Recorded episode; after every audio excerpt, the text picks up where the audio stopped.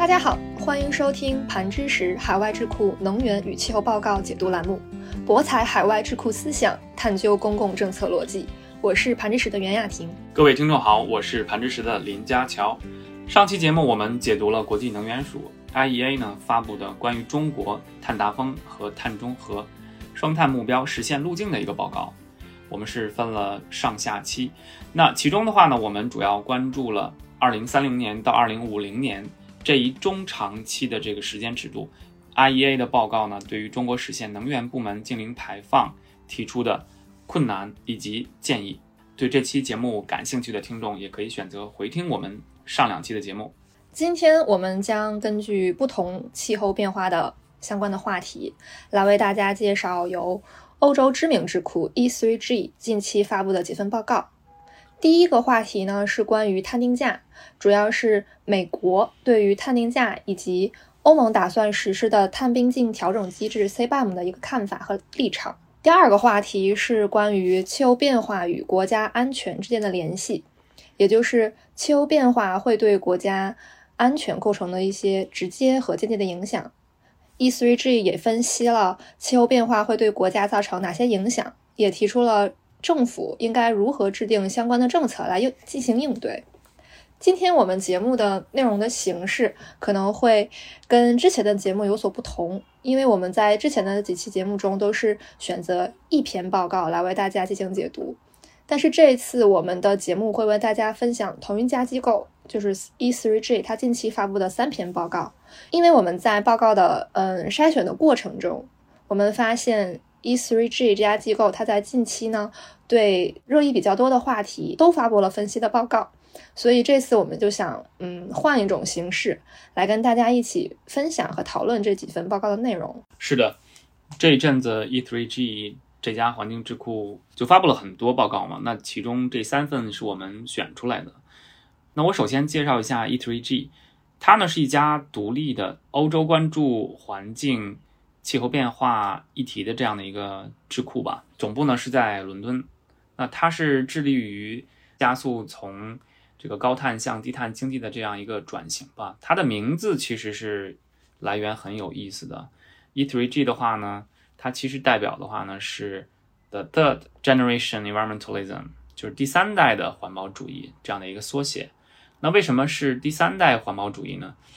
那第一代的话呢，其实更多是专注于生物的物种还有栖息地的一个保护。那第二代的话呢，主要是这个环境，把这个环保主义呢关注点呢扩大了范围，包括了自然资源，还有就是环境污染这些问题。第三代环保主义就是要把环境问题啊，还有就是这种气候问题作为一个主流的这个政策来对待，并且呢致力于去寻找解决这些问题的方案，而不是。单纯的去发现问题本身，所以这个呢就是关于 E3G 这家机构的一个介绍。那下面我们就直接进入正题吧。先来看第一个话题，也就是关于碳定价相关的两份报告。第一份报告呢，E3G 它归纳了美国不同的利益相关人群，包括政府、商业协会，还有公民社会对于美国成立碳定价这一市场机制的一些看法。我先说一下目前美国碳定价政策的一个现状吧。呃，美国联邦层面目前还没有建立一个碳税，或者是像我国碳市场一样的全国的碳排放交易体系。那美国它之前是在立法层面上也进行了多次的尝试，但是都失败了。美国唯一一次接近成功的尝试是在。零九年的时候，他们提出了一个关于美国清洁能源与安全的法案。这个法案尝试的建立，就是类似于欧盟的碳排放交易体系。虽然在零九年的时候，众议院它是通过了这个法案，但是参议院却被否决了。州政府层面的话，美国各州都还没有建立碳税体系，但是有部分的州政府已经实施了，或者是正在计划实施碳排放交易体系。比如说，在一三年的时候，美国的加州它正式的实施了呃总量控制与交易体系。这个 Cap and Trade 这个体系，它涵盖了加州百分之八十以上的碳排放量。除此之外呢，呃，零九年的时候，美国东部的多个州成立了一个区域的温室气体协议，缩写是 RGGI，它是为区域内二十五兆瓦以及。二十五兆瓦以上的化石燃料电厂，他们设置了一个碳排放的上限，建立了一个总量控制与交易体系。是的，最后提到的这个 RGGI 呢，它其实就只是关注于发电行业建立的这这种碳排放权交易体系吧。那我我在这儿其实想就插播一下，就是关于美国的这种，比如说这个立法的这个流程吧。那像这种跟环境啊、气候变化相关的立法，它也是要从，比如说这个国会的两院开始。那联邦层面碳定价政策是否能落实的话呢？其实主要就是取决于这个国会的立法的进程。那大家可能也都知道，他们有这个参议院跟众议院之分吧。民主党跟共和党呢，他们在这两院都有分别的这个席位。那他们其实对碳定价机制呢？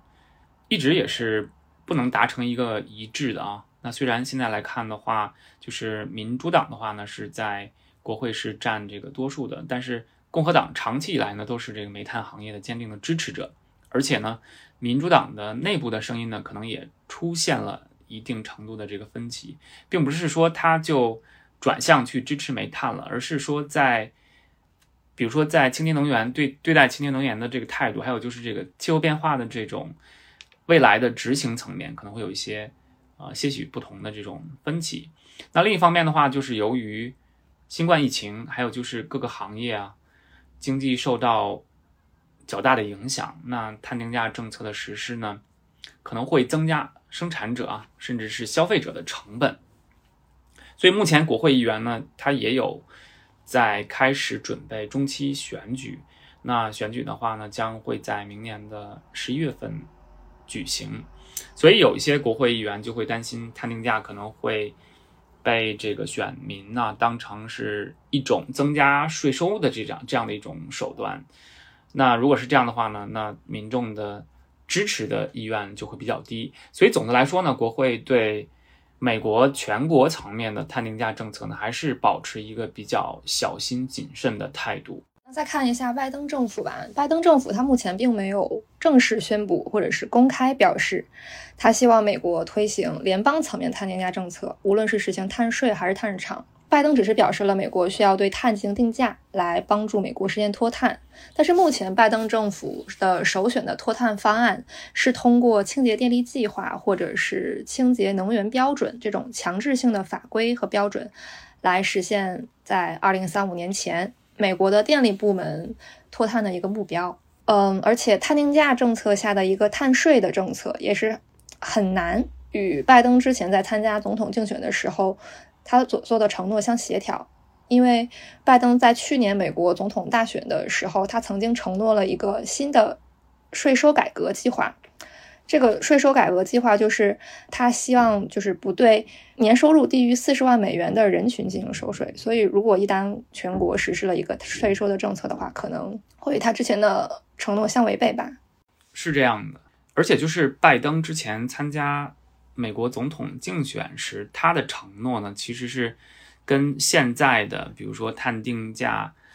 之下的这种碳税政策呢。其实是没有很匹配的，因为他在总统竞选时候，他承诺的话是什么呢？是承诺新的税收改革计划中呢，是不对年收入低于四十万美元的人群增税。那如果是这样的一种情况的话呢，那碳定价其实对于拜登来讲，摆在他面前的话，就是是不是要执行碳税这种方式？如果执行的话呢，可能会违背他之前的这个竞选承诺，所以对他来说的话，也是一个。比较艰难的一个选择吧。我们后边也会聊到，就是拜登他到底对碳定价他采取的一个态度，国内国外他的态度是什么样的。那我们下面再聊一下，就是美国私营部门他们对于以市场机制为基础的这种碳定价机制到底是什么样的一种态度吧？他们还是更多的是采取支持这样的一种立场吧，而不是说非常的拥护那种。通过环境的这种法规啊，这种强的监管方式，去满足他们的这种环境合规的成本，他们还是觉得这个东西如果能以市场的机制解决的话呢，还是以市场机制来去解决吧。那美国的石油协会，它呢是一个由六百多家代表石油和天然气行业的公司组成这样的一个所谓的一个行业协会吧。他们呢代表了美国很多的这个知名企业吧，他们以及其他的这种美国商会和行业协会呢都表示明确表示是支持碳定价的。所以这个是私营部门的一个情况。那我们再看一下，就是经济学家，因为本身就是排放权交易这种制度化呢，就是经济学家创造出来的，而且是最早就在美国实施的。那后来呢，是被欧盟等国家呢纷纷采用的一种基于市场的碳定价体系。那二零一九年的时候啊，气候领导委员会就是 Climate Leadership Council，它呢提出了就是建立碳红利计划这样的一个建议，是支持碳税的。而且所有的这种税收的收入呢，都要通过这种红利的形式，也就是 carbon dividend 返还给纳税人。这个计划当时其实啊，就获得了美国三千多位经济学家，还有四位前美联储主席，二十八位美国诺贝尔经济学家的支持。能看出来，就是经济学家呢普遍认为碳定价是减少温室气体排放的一个有效的一个基于市场的政策工具。但是呢，经济学家呢也通常会。忽略就是政策实施过程中遇到的障碍，那这个呢就是 E3G 这份报告的一个判断。那最后的话呢，再说一下报告中提到的公民社会，就是美国公民社会目前对碳定价的这个支持态度是什么样的啊？那目前的话，其实已经是从。支持碳定价的政策转向是支持这个基础设施投资作为气候行动的主要政策工具了。那主要原因的话呢，就是因为他们认为，就是污染企业可能会由于碳定价机制的这个设计不当而逃避惩罚，比如说免费的配额呀，还有就是这个免费配额比例过高，可能会导致污染企业逃离几年的污染排放的这个惩罚。那这个其实是在欧盟能看到啊，欧盟的这种免费分配已经造成了这个欧盟碳交易制度对于企业的这种合规方面的一个影响吧，所以也是饱受诟病的一个地方。那美国的公民社会组织的话呢，也提出了这一点，算是一种不是质疑了，其实算是一种对碳定价机制的一种谨慎跟审视的态度吧。其实，在今年六月份举行的七国峰会上，美国其实它是与其他的七国集团的领导人都签署了一个公报。这个公报呢，他们承认建立一个公平有效的碳定价的一个重要性。但是目前，拜登政府还有国会对于碳定价仍然是保持一个犹豫不决和谨慎的态度吧。所以，可能在未来，美国呃似乎不太可能会有联邦层面的这个全国的一个碳定价的一个体系。而拜登政府呢，也将会继续采用强制性的法规跟标准和大量的投资基础设施建设这样的一个方法，比如说清洁能源的标准，扩大对清洁能源以及电动汽车的一个税收的一个优惠制度，来帮助美国实现二零五零年净零排放的一个目标吧。除了美国碳定价呀，E3G 给出了一个这种整体的一个评论吧。那他们另外一份报告呢，其实是关于美国对碳边境调整机制的一个看法。因为几个月之前的话，这个话题还是蛮火热的啊，就是欧盟的碳边境调整机制呢，也成了就是全球气候啊，还有就是贸易讨论的一个这个核心话题吧。我们机构也做了好几期节目，还有就是写了评论文章，在欧盟的 CBAM 这个话题方面。那我们看一下美国的情况吧。那其实。欧盟，它是要计划在对没有在国家层面实施碳定价的这样的一些这个国家呢，去实施这样的一个政策。它其实是针对没有实施碳定价的这样的一个这个国家，然后在贸易层面去设置一个这种所谓的一个碳关税吧。那我们前面也提到了，就是美国目前其实是没有国家层面的碳定价，所以对于这个来自美国的钢铁呀、铝呀这样的一些进口产品呢。那他们其实是会受到欧盟的 CBAM 政策的一个影响。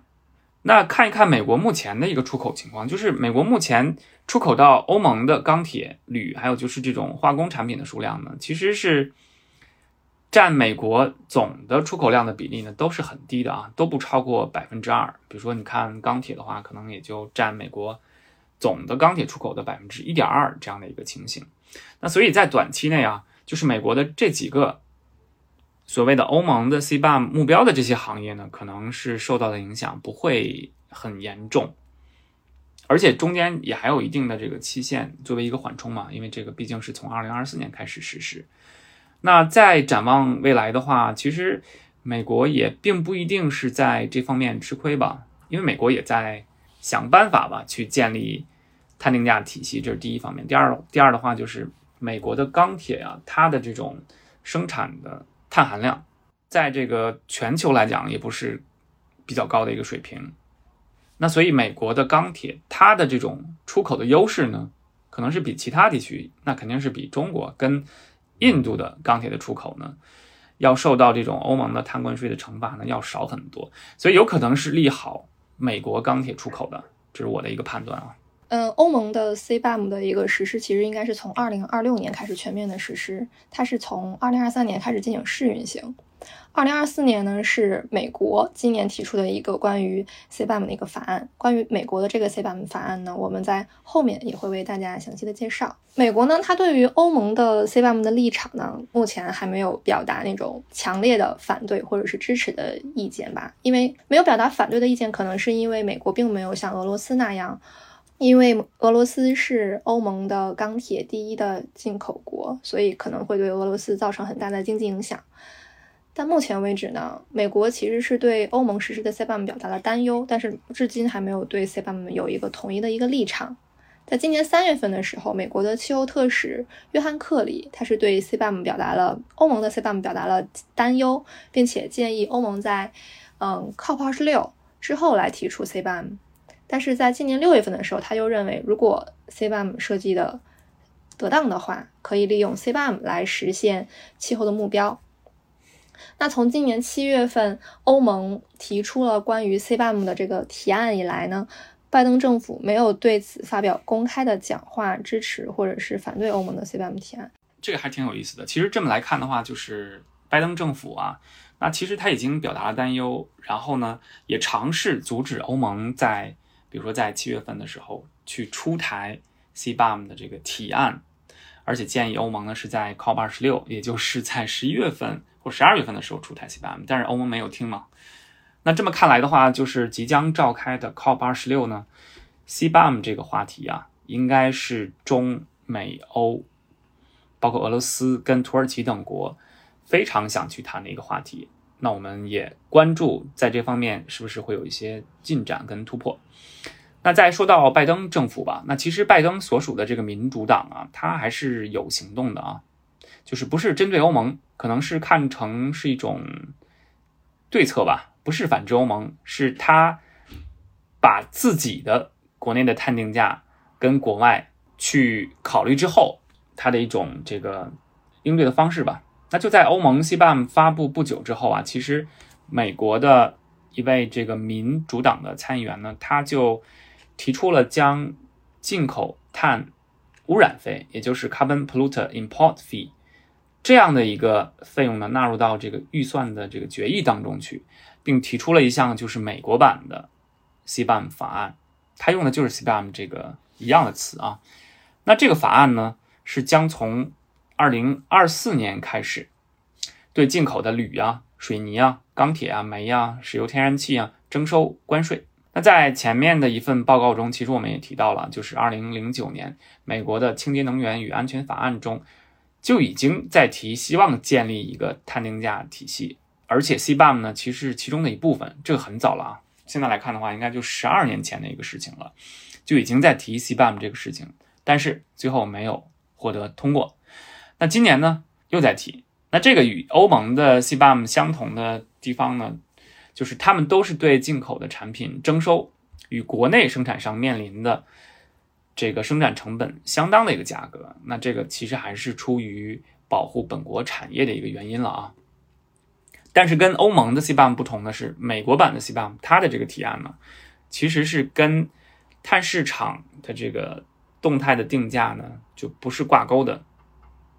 因为欧盟的话，它其实是对标欧盟的 UETS 中的这个碳价的啊。那这个可能也是因为美国没有联邦层面的碳市场吧。另外的话，就是根据这个合规的这个成本，碳合规的这个成本呢，来去计算征收的这个费用，并且呢，还会对最不发达国家进行豁免。那这个是欧盟明确表示他不会做的一个事情。但是确定所有法律跟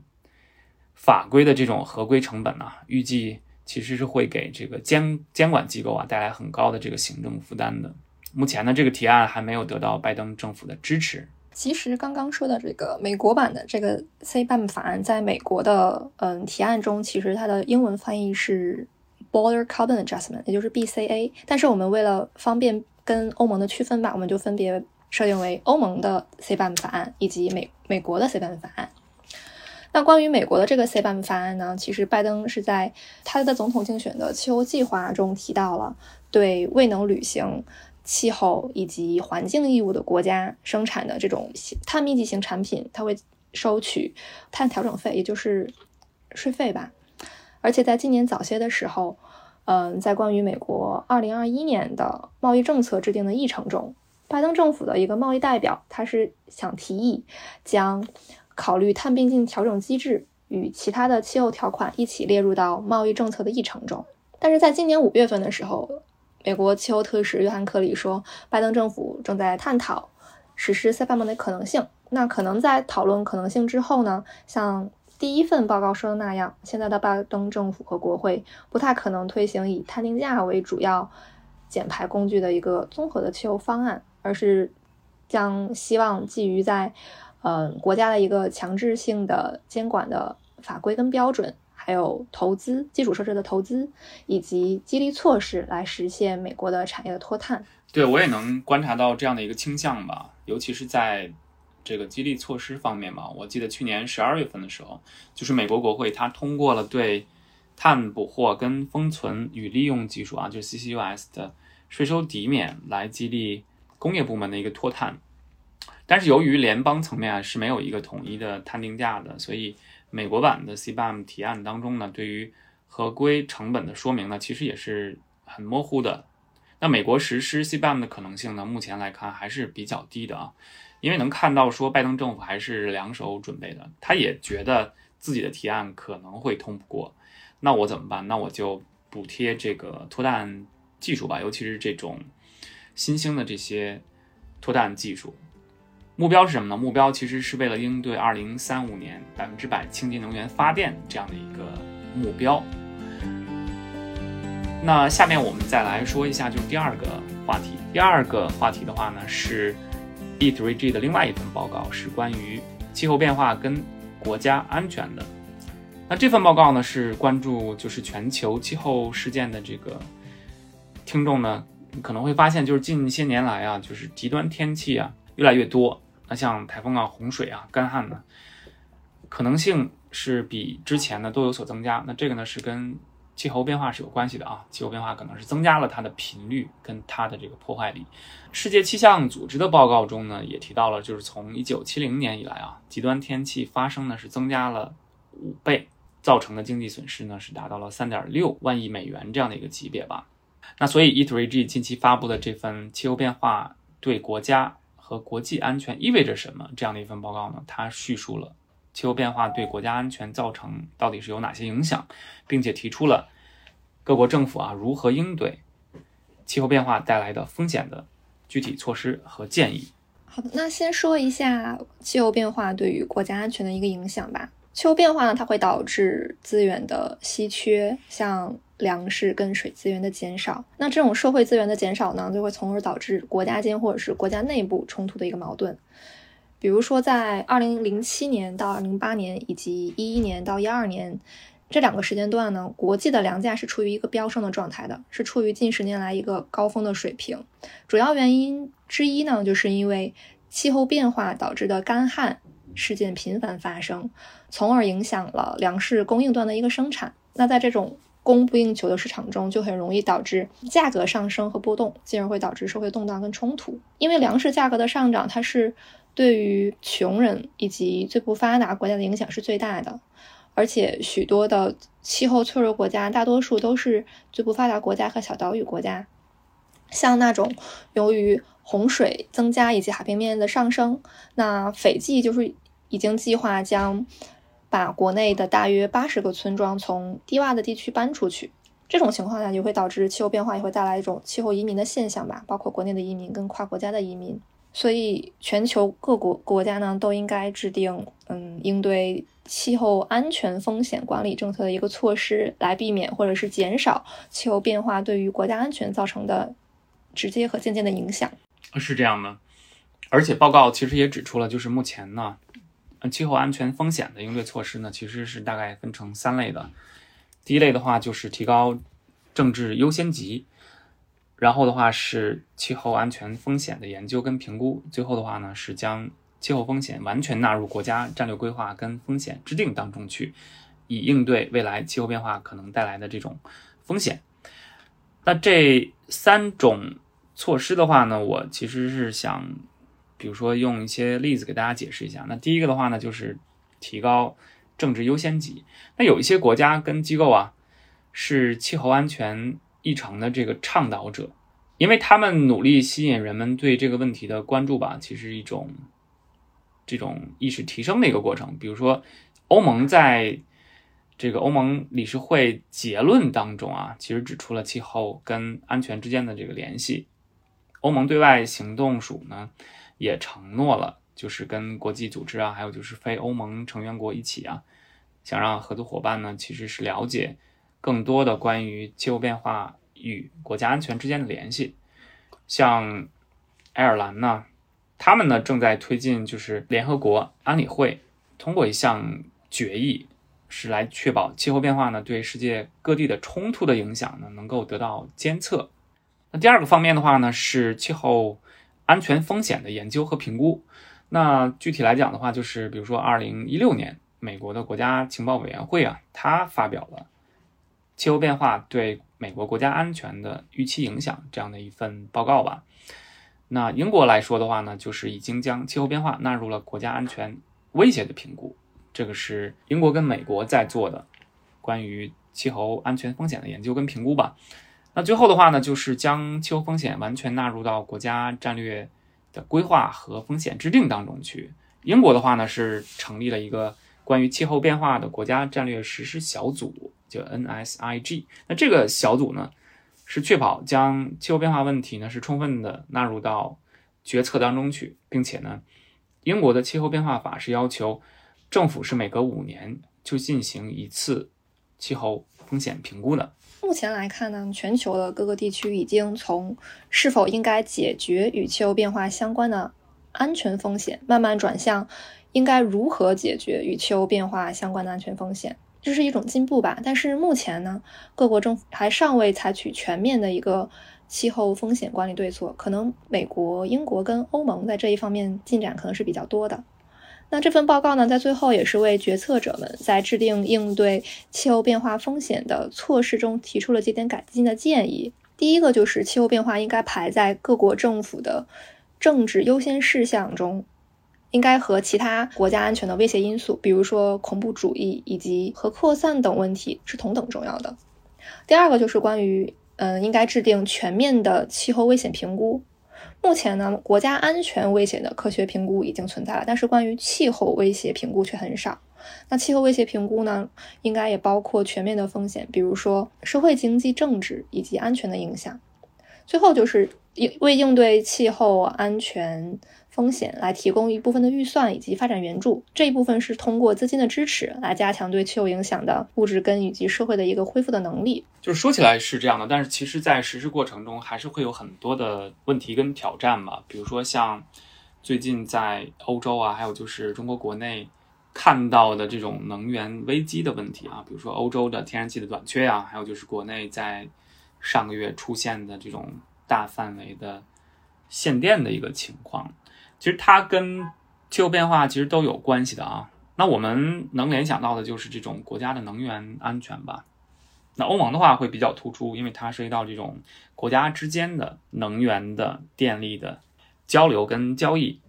那国内的话呢，其实地区间也是这样的一个情况。所以看国内的话呢，我们其实有几期节目也在说，就是国内的限电的原因呢，还有就是它跟气候变化。政策之间的这个关系，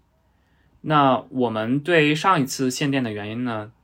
总结来看，其实是跟气候变化的关系呢，是在这种能效双控政策方面吧。能效双控政策的话，就是控制能耗的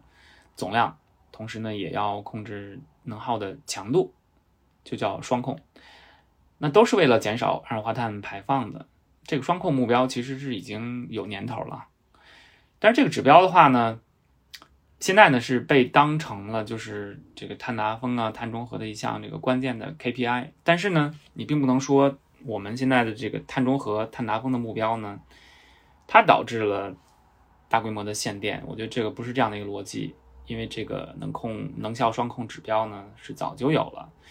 那究竟限电出现的原因是什么呢？其实啊，跟双控目标是有关，也是跟气候政策是有关的，对吧？因为能效双控呢是为了减少二氧化碳的排放。那其实另外一个原因的话呢，就是用电量的一个增加。被发改委点名的一些这种省份呢，他们其实是这个工业的能耗非常非常的，在下半年增长量是非常非常大，但是呢，可用的这个配额可能是用完了。要为了完成能耗双控的指标呢，才把这个电量压下来了，然后出现了这种限电的一些情况。所以这个是我们能观察到的限电跟气候变化之间的这个关系吧。其实有些地区它并不是嗯出于能效双控的原因，就比如说东北限电，因为东北它限的是。民用电，而且东北三省呢，它并不是在发改委定期会发布的这个各省市的能效双控目标完成情况的这个晴雨表中，它并不是处于一个红色预警的名单里面的。那么东北限电的主要原因呢，可能是由于煤炭价格的上涨，因为东北发电的绝对的主力呢是有出于嗯火电，但今年因为煤炭的需求飙升，导致煤炭供不应求，而且从而导致了价格大涨。而中国的电价呢，就是由于受到政府的管制，在基准价的基础上，只是允许小幅度范围的波动。那发电厂不能因为成本高了就随意提高出厂价格，所以发电厂发的电越多，那他们赔的就越多。所以在这种情况下，发电厂可能出于自身的利益考虑，自然就会能少发电就少发，能不发就不发的冲动。关于这个煤炭需求的这种增加呢，可能也是由于受到了疫情的影响，因为在去年的时候，疫情是导致了。嗯，煤炭需求量的减少，但是随着经济活动的一系列的复苏，工业活动的复苏，今年对于煤炭需求的增长比例是比较大的。对，所以总结来看的话，就是供需关系的一个紧张吧，然后跟能能耗双控的这个政策是有关系的啊。那能源危机其实会带来气候政策的这个波动啊，这个我们也能看到，从历史来看也是这样的一个情况。但是从远期来看，就是。在碳达峰、碳中和这样的一个双碳目标之下呢，这些排放大户啊，比如说像煤电呢、钢铁、水泥啊，那这些行业对于他们来讲，就是早达峰啊、低达峰这样的一个大方向，其实是不会变了。那最近的一系列的政策啊，比如说一加 N 呢，还有就是碳达峰的行动方案呢，还有就是昨天公布的这个气候白皮书，其实都可以看到，关键呢。其实是在实施中啊，如何去协调能源跟气候政策？这就是本期节目的内容。在节目的最后呢，我们也感谢各位听众的聆听。如果你喜欢本期解读，请不要忘记点赞，或者是将本期内容分享给更多的人。如果你对我们所解读的内容有自己的想法，也欢迎留言或者与我们取得联系。我们也会定期对于读者的反馈在节目中进行回复。博采海外智库思想，探究公共政策逻辑。更多精彩内容，我们下期再见。